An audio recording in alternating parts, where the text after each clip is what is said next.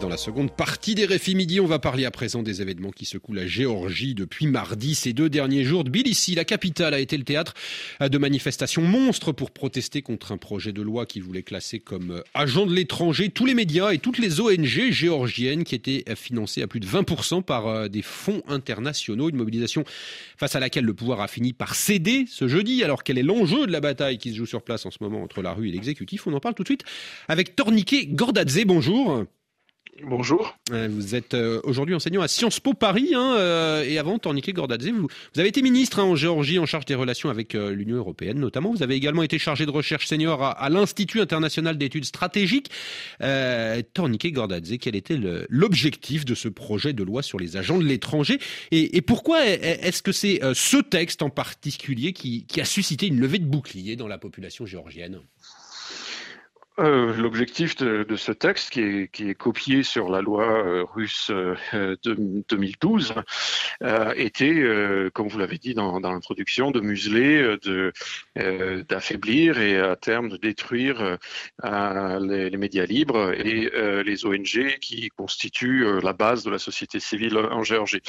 alors pourquoi ça a soulevé la, un tel mécontentement et surtout la mobilisation euh, euh, aussi forte de, la population parce que c'est ça se passe au moment où la Géorgie essaye euh, d'accéder, d'obtenir le, statut de, du candidat, d'État candidat à l'adhésion à l'Union européenne. Et la population a eu l'impression, et cette impression est totalement justifiée, que le gouvernement sabotait ce processus en adoptant ce projet de loi à ce moment-là parce que l'Union européenne allait réévaluer cette demande de la Géorgie euh, cette année pour euh, donner sa réponse définitive. Euh, le gouvernement le savait, il avait été prévenu par la Commission, par, les représentants de l'Union européenne au pays, par les ambassades de différents pays européens, et ils ont quand même voulu adopter cette loi par la, force. Ils ont la majorité au Parlement.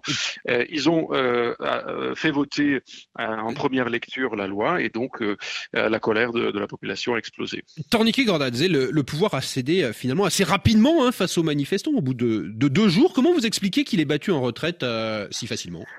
Euh, moi, je ne serais pas aussi euh, euh, triomphaliste, à vrai dire. Le, gouvernement, sa, réaction, ils ont vu que l'immense majorité de la population été opposée à la loi, et ils ont vu aussi que les forces de police qu'ils ont intensivement utilisées contre les manifestants n'étaient plus suffisantes. donc, ils ont décidé de, de reculer.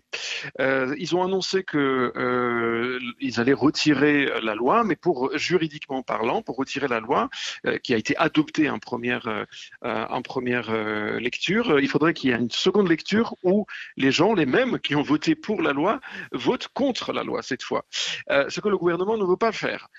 Euh, en plus, cette déclaration de, de retrait euh, de, du projet de loi a été accompagnée tout de suite par une autre déclaration qui disait que euh, le, gouvernement, enfin le parti majoritaire, allait faire une campagne euh, auprès de la population pour mieux expliquer le, le, bien fondé de cette loi. Et évidemment, ils ont continué dans leur veine habituelle en disant que c'était cette loi, c'était pour expliquer la transparence, pour montrer à quel point les organisations. C'est pour cette raison que l'opposition géorgienne appelle à, à poursuivre les manifestations aujourd'hui oui, bien sûr, c'est pour ça, euh, parce que le, parti euh, au pouvoir, euh, Georgian Dream, le, rêve géorgien, a déjà eu dans le passé cette fâcheuse tendance de se retirer des accords signés par, eux-mêmes, notamment il y a un an et demi, un accord avait été signé entre la, la majorité et les partis de l'opposition sous l'égide de l'Union européenne, notamment Charles Michel, et cet accord a été bafoué, déchiré par le gouvernement de façon unilatérale. Ils se sont retirés